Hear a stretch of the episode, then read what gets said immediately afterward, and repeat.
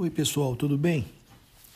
Nós iremos falar nessa semana sobre um panorama geral da Lei da Política Nacional do Meio Ambiente, especialmente para abordarmos os instrumentos dessa política.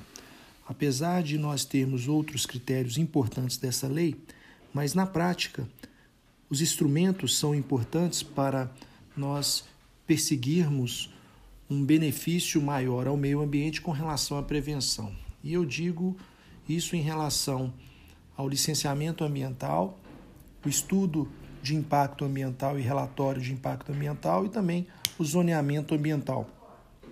Mas, pensando no panorama geral desta lei, para nós entendermos essa lei, nós temos que ela, com base no artigo 24, parágrafo 1 da Constituição Federal, ela é uma norma geral.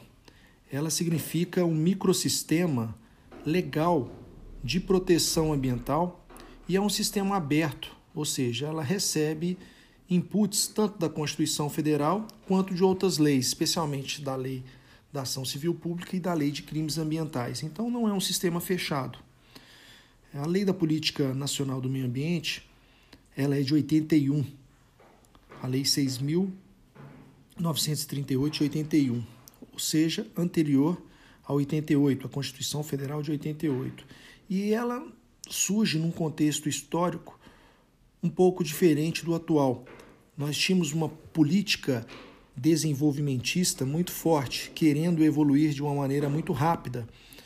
Mas também, naquele momento histórico, nós tínhamos valores ambientais surgindo perante o mundo, especialmente em razão da Conferência de Estocolmo de 1972, que lá estava estabelecido a ideia de desenvolvimento sustentável. E aí foi necessário que nós evitássemos o desenvolvimento a qualquer custo, porque se assim fosse, seria um verdadeiro tiro no pé. Ou seja, nós teríamos que desenvolver o desenvolvimento econômico como se buscava naquele momento, ele poderia ocorrer, mas desde que nós tivéssemos uma preocupação ambiental. Então, nesse contexto histórico, surge a Lei da Política Nacional do Meio Ambiente.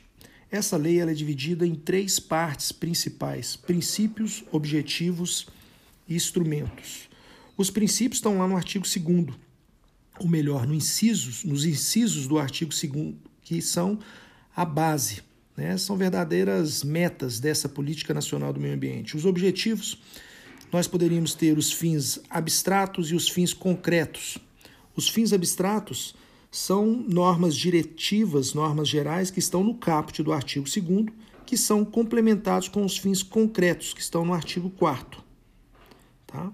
Então, esses fins, ou melhor, esses objetivos, eles servem de um, para um direcionamento no exercício dessa política pública ambiental gerada por essa Política Nacional do Meio Ambiente. E, por fim, nós temos é, os instrumentos, princípios, objetivos e instrumentos. Os instrumentos. Né? Lembrando que, antes de adentrar na ideia de instrumentos, nós temos que perceber que a própria lei ofereceu conceitos fundamentais, né, premissas básicas que estão lá no artigo 3 Então, conceitos de meio ambiente, qualidade ambiental, degradação ambiental, poluidor, poluição, recursos ambientais estão ali no artigo 3 E no artigo 6 nós temos uma estrutura administrativa que é o CISNAMA. O CISNAMA é um conjunto de órgãos ambientais que tem por finalidade promover a tutela ambiental, seja por órgãos eh, gerais vinculados à União, também aos estados e aos municípios. Agora, com relação aos instrumentos, e aqui a gente tem uma, uma divisão.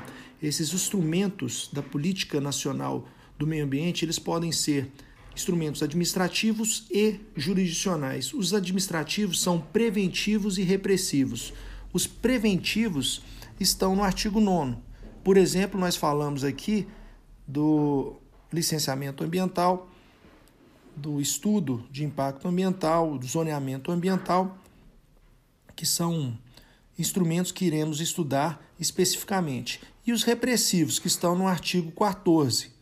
O artigo 14 caput, ele vai estabelecer é, instrumentos administrativos repressivos que estarão caracterizados pelas sanções administrativas. Agora, os instrumentos jurisdicional, os instrumentos jurisdicionais, eles podem ser divididos em cíveis e criminais, cível ou penal.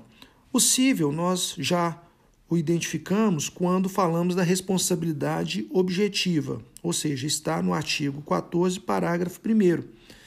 O artigo 14, parágrafo 1 foi o que nos o que fomentou a criação da Lei da Ação Civil Pública, né? A Lei da Ação Civil Pública, ela surge de uma necessidade de regulamentação melhor do parágrafo 1 do artigo 14. E o critério penal vinculado ao instrumento jurisdicional está no artigo 15. Artigo 15, nós temos ali uma norma de conteúdo de caráter criminal, penal, mas também insuficiente. Ela, vem, ela foi complementada pela Lei de Crimes Ambientais. Então percebam, como eu disse anteriormente, é um sistema aberto. Recebe a ajuda da Lei da Ação Civil Pública, da Lei de Crimes Ambientais, da Constituição Federal. Tá? Então, esse seria um quadro geral desta lei da Política Nacional do Meio Ambiente.